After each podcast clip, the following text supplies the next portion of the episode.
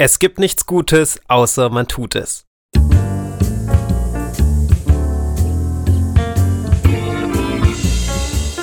Schreiben und Leben, dein Weg zum eigenen Buch.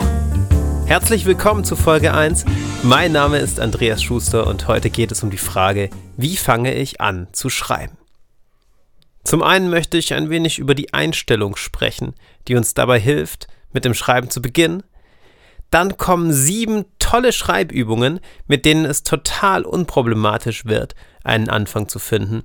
Und am Ende geht es um das Wichtigste, ums Dranbleiben und die Motivation.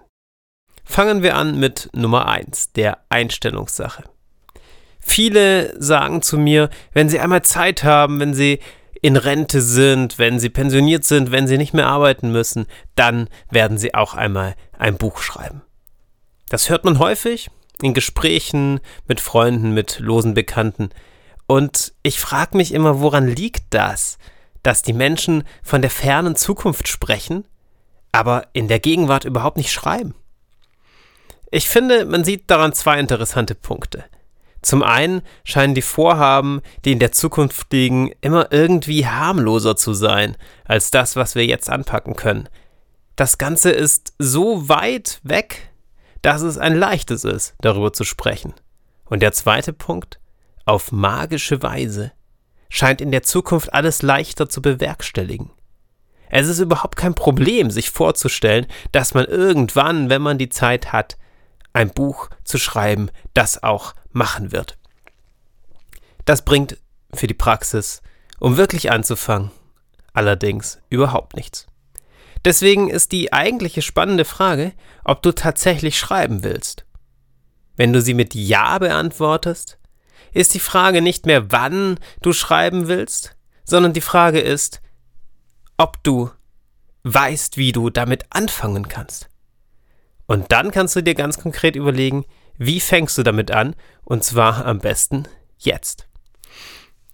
Im zweiten Punkt habe ich einige interessante Schreibübungen zusammengestellt, und zwar sieben, mit denen es ein total einfaches Kinderspiel ist, mit dem Schreiben zu beginnen.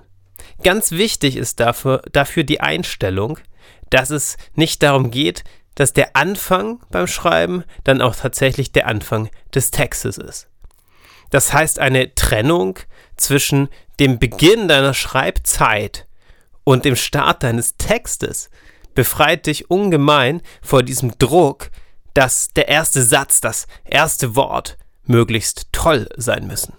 Es gibt in Albert Camus Die Pest einen Schriftsteller, der sein ganzes Leben lang am ersten Satz schreibt. Er verändert diesen, er stellt ihn um und er wartet darauf, dass dieser Satz perfekt ist. Es ist so, dass er der festen Überzeugung ist, dass er den perfekten, fantastischen Satz bewerkstelligen muss, um zu Satz 2 kommen zu können. Kannst dir vorstellen, dass du mit dieser Einstellung niemals über Satz 1 hinauskommen wirst. Deswegen ganz wichtig, anfangen zu schreiben bedeutet nicht, dass die Worte, die da stehen, auch tatsächlich der Anfang des Textes sein müssen. Nun aber zu den Schreibübungen. Nummer 1. Satzanfänge selbst vorgeben.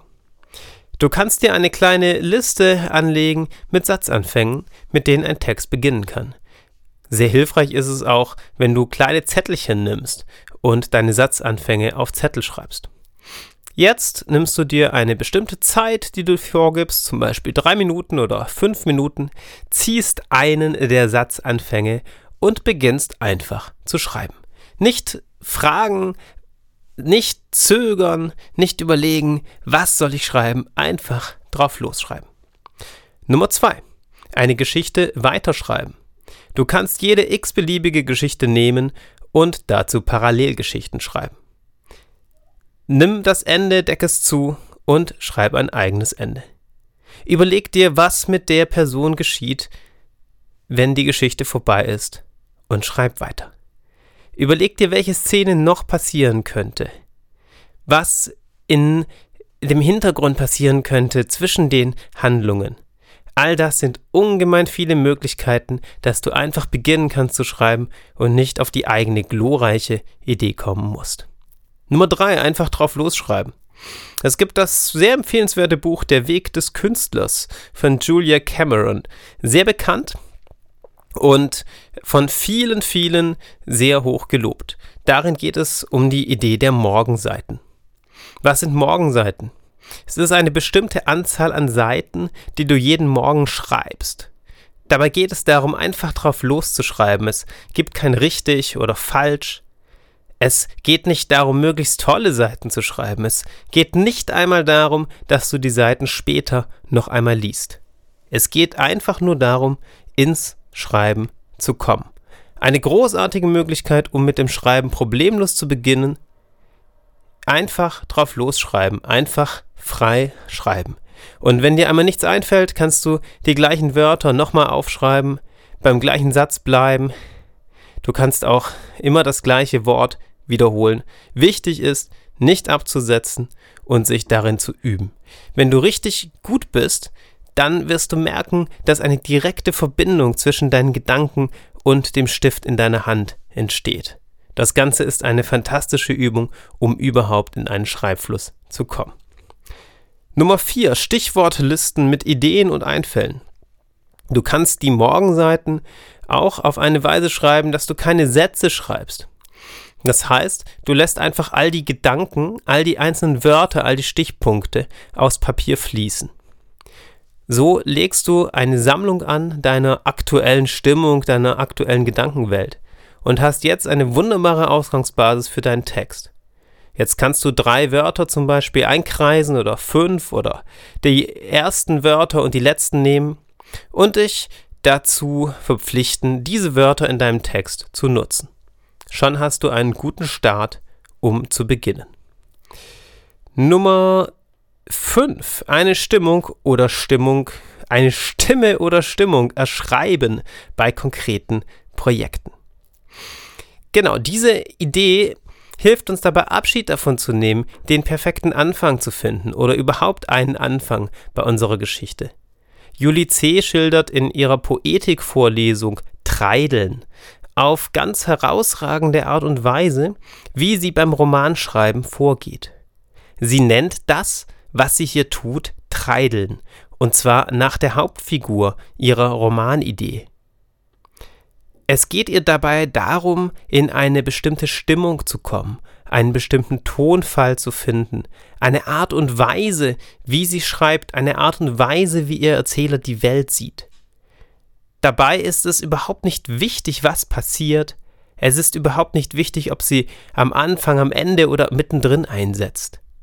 Das Schreiben ist für sie allein dafür da, in den Tonfall ihres Projekts zu kommen. Das kannst du auch für dich nutzen.